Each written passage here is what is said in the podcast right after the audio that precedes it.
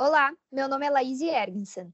E eu sou Mariola Org. A programação do dia 23 de setembro iniciou com um debate sobre os filmes exibidos no dia 22 e a entrevista com a ganhadora do Troféu Cidade Gramado, Denise Fraga.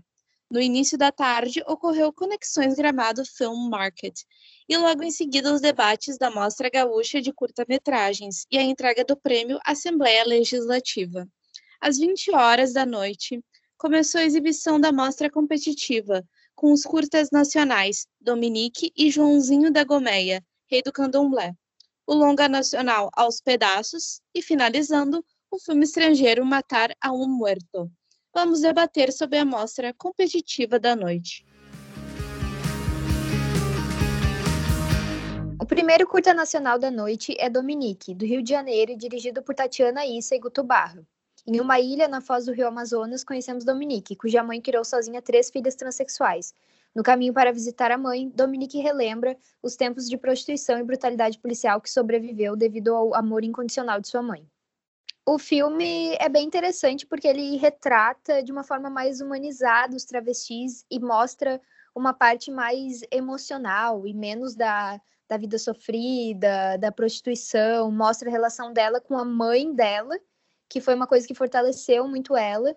Numa, elas moravam numa ilha minúscula de uma sociedade super atrasada uh, com seus conceitos sobre sexualidade, gênero.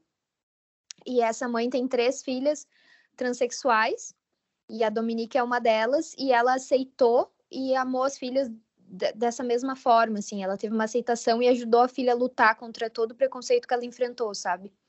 Então, é bem interessante por ser uh, um roteiro diferente do que a gente está acostumado, uma história diferente do que a gente está acostumado quando o assunto é transexualidade, que normalmente uh, fala mais sobre uh, a, a, o lado mais difícil, assim, e eles mostram o lado mais humano, mais emocional dela.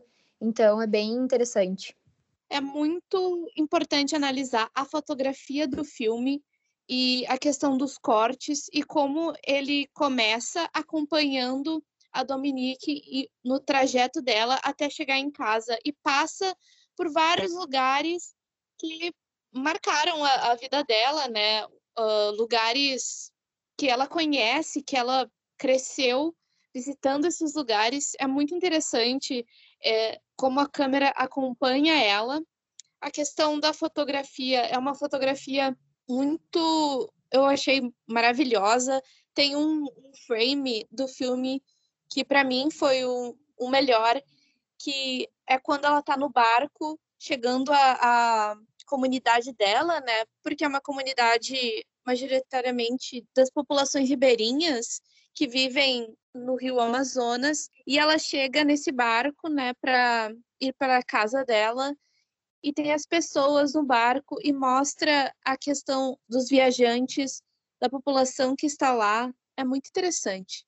É, eu acho que essa parte deles retratarem bastante ela caminhando é bem interessante também, porque mostra, mostra muitos trejeitos dela, o caminhar dela de mulher, o, a forma como ela se movimenta, a forma como ela se veste, que, que, que traz bastante essa, essa imagem mais humana, assim, que fica mais fácil de tu entender mesmo as questões dela, enxergar ela como mulher. E achei bem interessante ele é, a parte que ela falou do próprio preconceito dela, que ela tentava uh, não andar com mulheres transexuais mais masculinas e tudo mais, e, e, do caminho dela, desse florescer, assim, desse desabrochar da consciência dela sobre como ela foi privilegiada de ter uma mãe que aceitou ela, uma mãe que apoiou ela, apesar de toda a dor que é para uma mãe ter um filho transexual que vai sofrer, que a própria mãe sofria preconceito, que era que tinha uma venda, as pessoas uh, tinham preconceito com a própria mãe dela, e ela essa consciência que ela foi tendo aos poucos de como ela era privilegiada de ter podido se tornar o que ela realmente era no momento precoce assim da vida dela. E uma coisa muito uh, que eu notei assim, que foi muito gritante para mim ao ver esse curta, que ele é um, um documentário também, né? Um curta documentário, é a questão de entrar no universo da Dominique através da imagem. Como a gente já ressaltou antes, todo o acompanhamento que eles fizeram uh, dela passando por lugares da, da cidade dela, ela no barco, ela chegando até a casa dela pelo barco. É, é muito interessante como eles uniram essa, essa imagem para a gente poder realmente como se a gente fosse ela, sabe? Estivesse acompanhando ela e também notando a solidão dela, porque tem uma parte do documentário, do curta, que é o silêncio, sabe? É só as imagens e aquele silêncio que dá uma ideia até de solidão, acompanhando as pessoas que estão no barco, né? Uh, cada uma com, com a sua vida, com seus problemas, e a, a Dominique também lá, né? Então, é muito interessante Sim. essa parte do documentário. É, eu acho que o documentário ele tem um foco bem grande na solidão.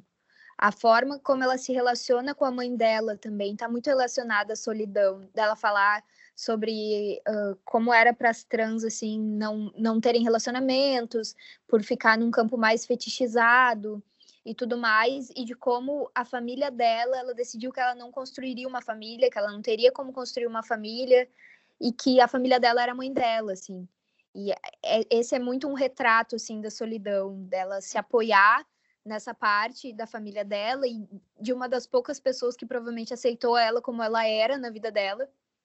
Acho que o documentário gira muito em torno dessa dessa questão da solidão e achei que foi muito interessante.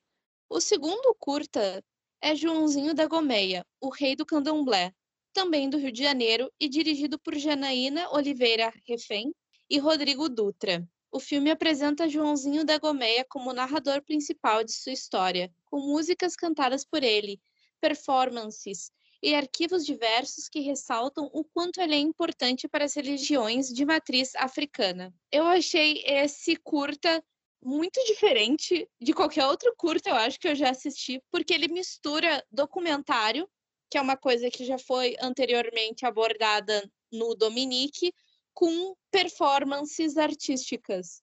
E eu nunca tinha visto um, curta assim. E ele é bem experimental nesse termo, sabe? E ele também tem a, a questão de ser um documentário que trata a história de um personagem, de um personagem não, de uma pessoa que foi extremamente importante para uma religião de matriz africana no Brasil, que é o candomblé.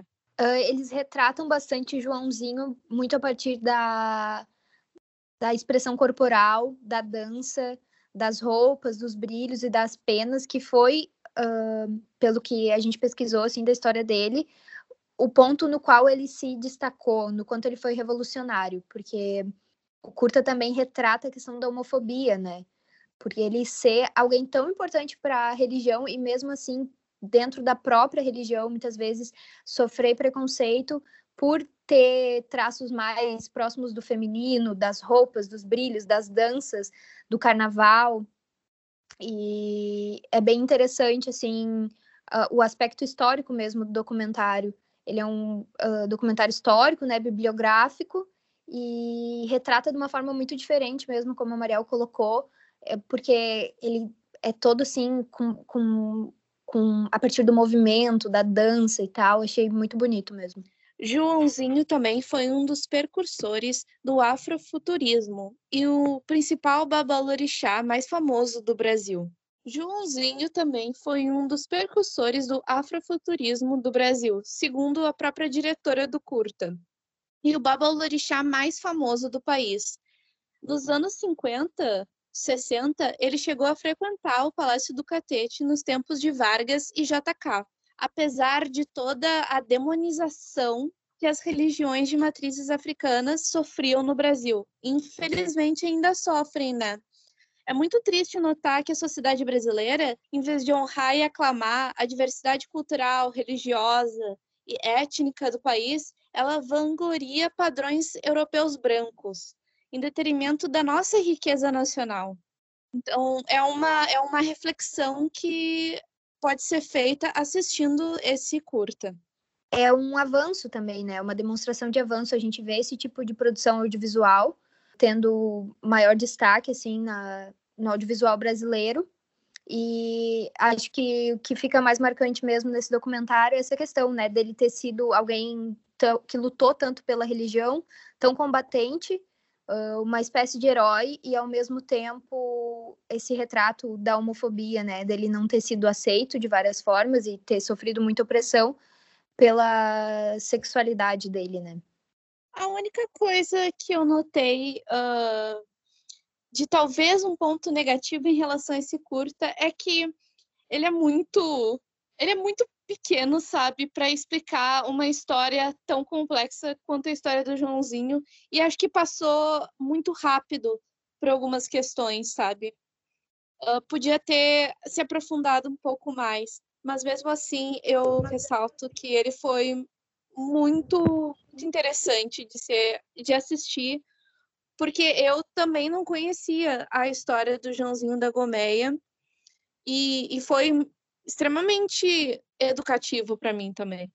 Eu, eu, concordo com esse ponto da Mariel. Acho que ele foi bem sucinto. Ele trouxe de uma forma bem resumida a história do Joãozinho da Gomeia, mas também trouxe voz para essa persona que eh, eu, particularmente, não conhecia a história e essa voz fez com que eu fosse lá, pesquisasse e tudo mais. Então, esse é um aspecto muito importante da, da gente ter mais produções uh, feitas por pessoas negras e pardas também, e sobre essas pessoas. Né?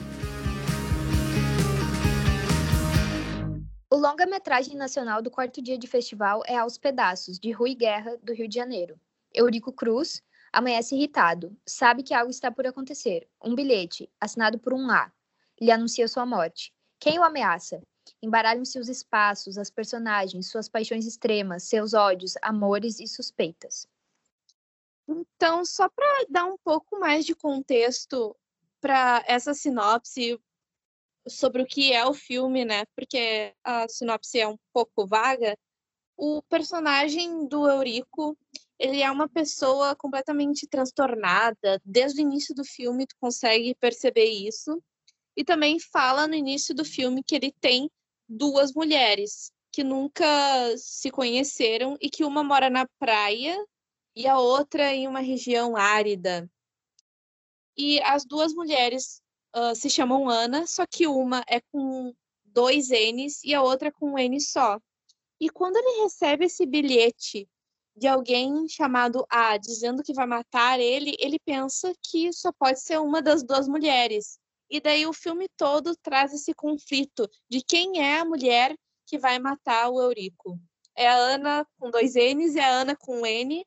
Também mostra as angústias dessas duas personagens. Estão presentes ao longo do filme relacionadas com o personagem principal.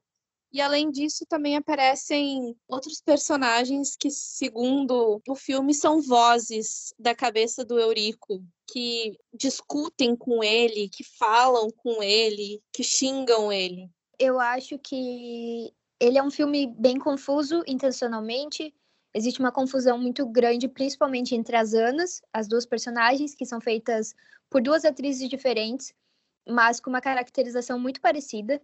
Então, mesmo cabelo, maquiagem parecida, roupas parecidas. É, isso começa a ficar meio confundido na cabeça do próprio personagem. Ele tá lendo o diário. Acho que uma cena que isso fica bem explícito é a cena do diário, que ele lê o diário de uma das Anas e as vozes delas durante essa leitura se intercalam durante a mesma leitura do mesmo diário, né? Então ele está sentado com uma, daqui a pouco ele está sentado com outra, uh, em muitos momentos a personalidade delas, inclusive, se associa muito e daqui a pouco eles mostram os contrastes entre elas para essa confusão continuar isso ficar mais no imaginário assim do, do espectador do que, que realmente está acontecendo e tudo mais o autor declarou que o personagem do Eurico tem um, uma síndrome dissociativa de imagem por isso a confusão toda E é um filme que eu acho que os pontos que ele mais se destaca são técnicos, porque a fotografia é absurda de linda.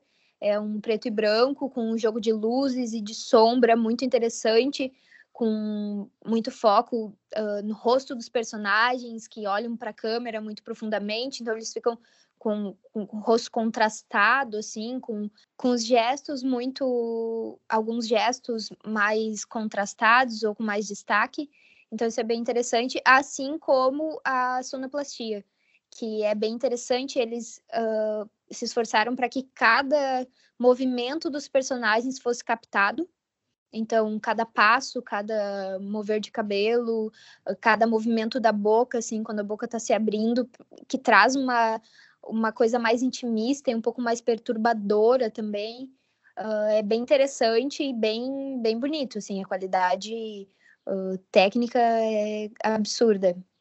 É, eu concordo com a Laís. Esteticamente, ele é muito prazeroso. Acho que a gente né, já, já falou sobre, sobre isso. Eu não vou me deter muito nesse assunto, mas a fotografia, a sonoplastia, aspectos técnicos são muito bons nesse filme e eu acho que a gente tem que uh, parabenizar. Só que os aspectos narrativos desse filme, eles realmente não me agradaram muito. Eu achei que, que era muito voltado uma questão teatral, sabe? Parecia uma peça de teatro. Eu acho que seria muito mais interessante e agradável se fosse uma peça de teatro, porque como longa, eu acho que ele não funcionou narrativamente. Ele é muito confuso uh, e ele, ele tem monólogos muito extensos desses três personagens e tem horas que, que tu cansa, sabe, desses monólogos intensos, porque é uma coisa muito contínua. E tem que ressaltar a boa atuação. Os atores realmente foram ótimos, as atrizes também. Só que eu achei muito confuso a narrativa, eu achei que não funcionou em um longa-metragem. Talvez em um curta seria muito melhor, porque eu acho que assim a história é muito simples. E eu acho que ficou muito enrolada para quase duas horas de duração. Na verdade, o filme ele é praticamente todo em monólogos, ele tem poucos diálogos, isso torna ele mais cansativo. Ele é, são monólogos muito densos, muito poéticos, com um linguajar muito rebuscado e erudito, então fica difícil porque fica pesado em termos de conteúdo, assim. Então começa a ficar isso ainda rondado por toda a confusão e, e, e o transtorno dele, então ele não é muito prazeroso nesse sentido, apesar de ser esteticamente, como a Mariel ressaltou. Outra coisa também que eu achei bem negativa sobre esse filme é que tem um narrador. O filme ele tem um narrador que é, por sinal, Arnaldo Antunes, que faz parte dos Tribalistas, caso vocês não saibam. Uh, e esse narrador, muito assim desconexo do filme, ele começa a, a explicar o que, que o personagem fez. Então, no final, quando tu descobre que, na verdade, é o Henrico que se mata, né? As mulheres, nenhuma das mulheres mata ele, é ele próprio que se mata. E daí o autor, o narrador explica por que ele se mata. Não dá espaço, assim, pro, pro espectador pensar sobre isso, sabe? Em, em vários momentos esse narrador faz isso. Então eu achei um pouco confuso, porque pelo que me parecia a proposta do filme, é ele ser um filme intimista e meio existencialista, de questionar, sabe? E não deixar e deixar muitas coisas em aberto e não responder logo de cara. E daí veio esse narrador que quebra uh, essa talvez esse objetivo do filme.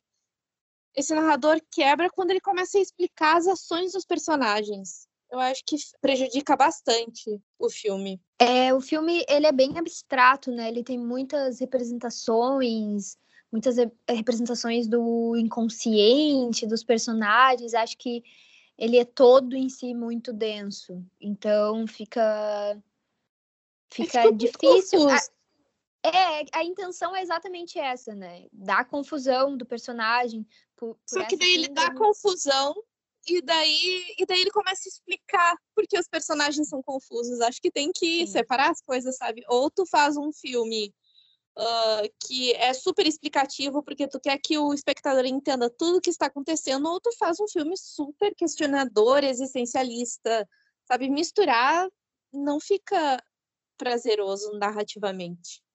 O filme em si é muito bonito, acho que nessa questão da representatividade teve uma cena que se destacou muito, que foi uma cena de uma das Anas no cavalo, e que ela tá no cavalo, num, no meio de vários montes de areia, e tem uma cobra que representa o Eurico a princípio, e ela tá naquele cavalo, e o cavalo vê a cobra e começa a perder Uh, ela começa a perder as rédeas do cavalo e tudo mais, e daí ela tira na cobra como uma representação dele sendo morto, como se fosse uma imaginação dele, algo do tipo, um sonho.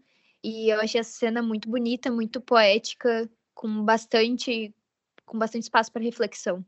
Finalizando sobre o filme aos pedaços, eu acho importante trazer algo que uma das comentaristas do Caderno 2, quando estava assistindo o filme, uh, falou, que foi a, Car a Carolina, que mencionou se esse filme passaria no teste de Bechdel, que a gente pode abordar ele dentro desse filme, que é um teste que serve através de três regras básicas. Ele analisa se um filme traz personagens mulheres fortes e participativas. Então, essas três regras básicas são: o filme tem duas ou mais personagens com nomes, elas conversam entre si, o assunto da conversa é algo que não seja homem ou assuntos relacionados a romances.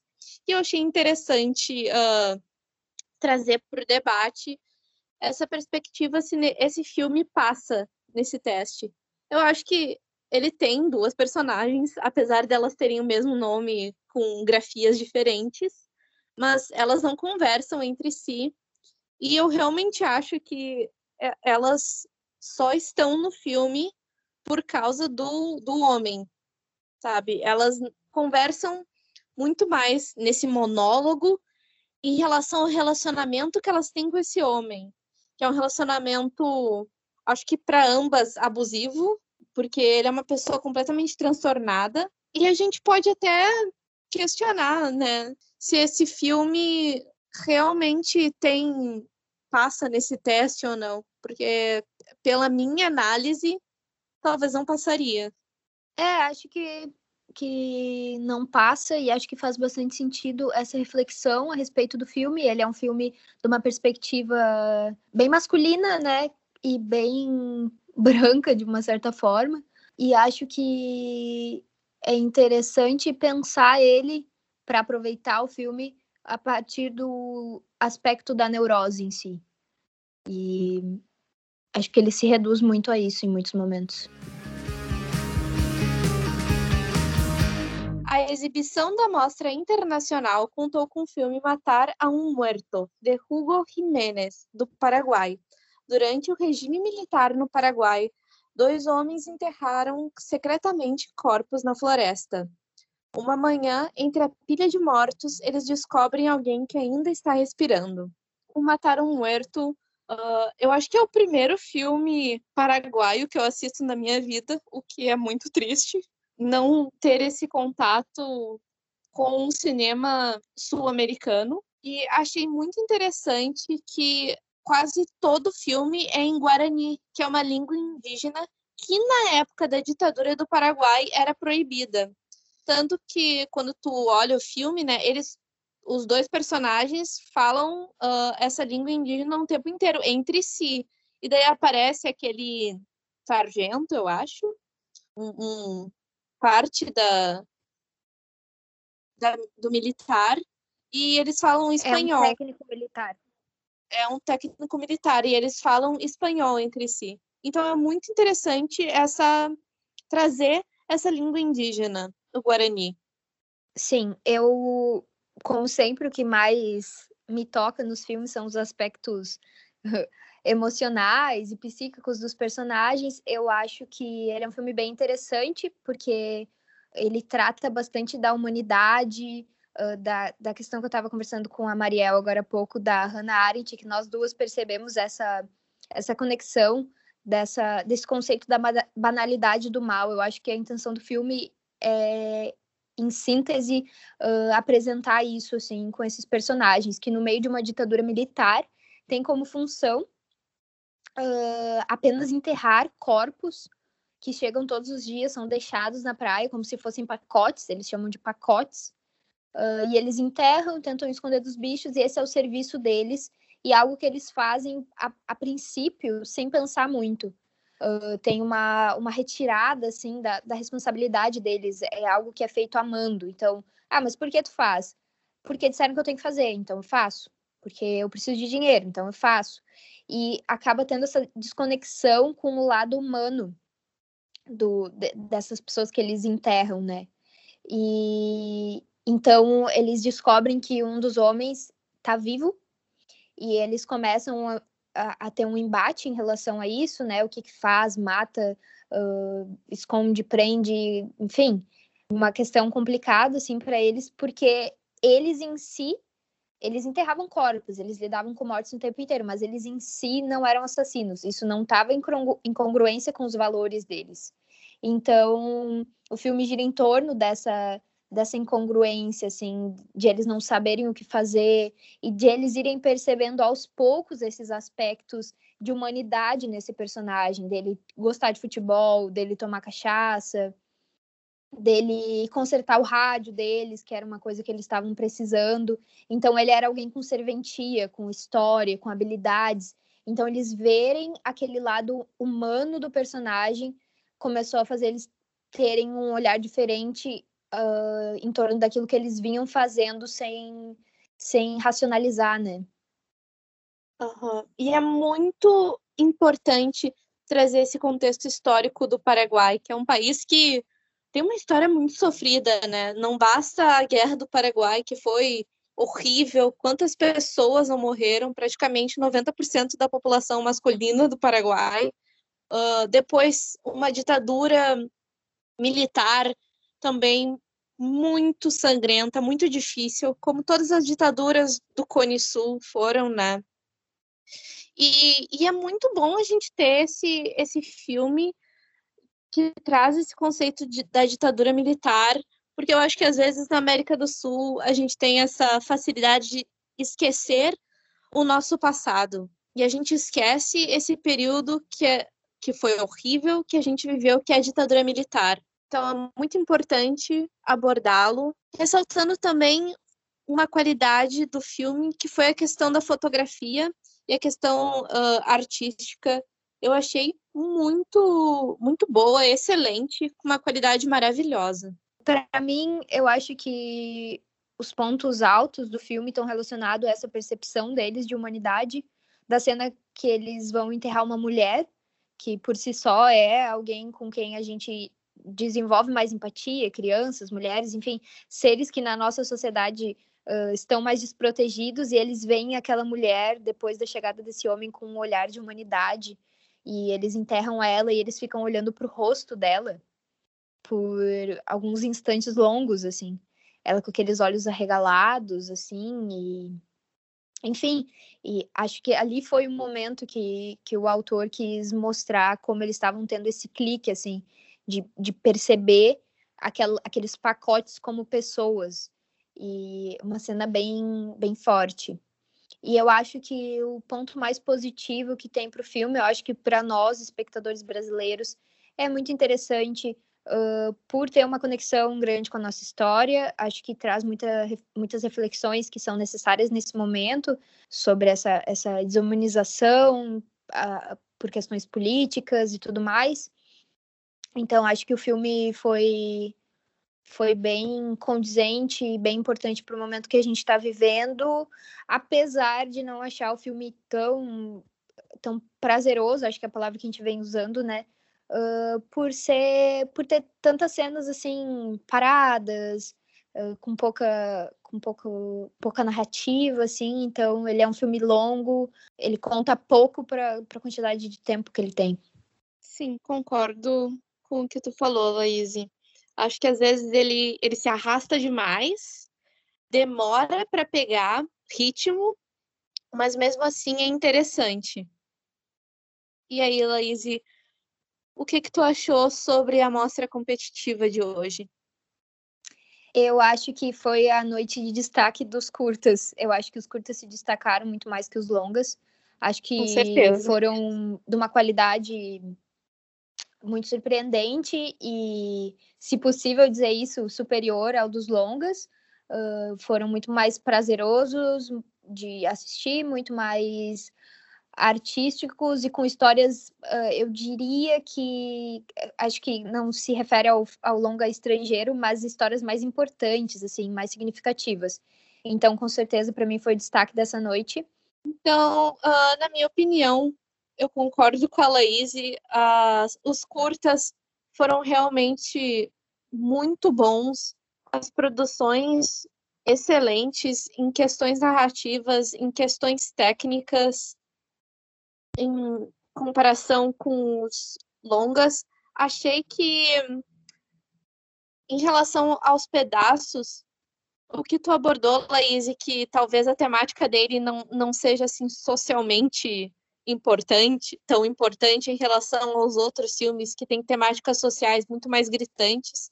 Eu acho que aos pedaços poderia ter abordado uma questão existencialista de uma maneira muito melhor do que abordou, entendeu?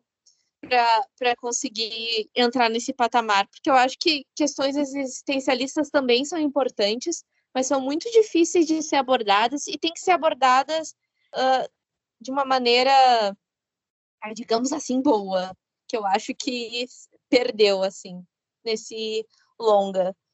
Realmente, os curtas foram o, o ponto alto da mostra competitiva. Então é isso. Este foi mais um episódio do Caderno 2. Nos siga nas redes sociais para acompanhar um pouco mais sobre a cobertura do Festival de Gramado. Nós estamos ativos no Facebook, no Instagram e no Twitter. Leia nossos textos disponíveis no Medium. A edição desse podcast foi feita por Mauro Gonçalves e roteirizado por Laís Ernsten e Mariel Laorg, junto aos editores Matheus Jardim e Maria Eduarda Romanha. Trilha sonora original por Arthur Last e Adriano Quadros. Muito obrigado pela sua audiência e até amanhã.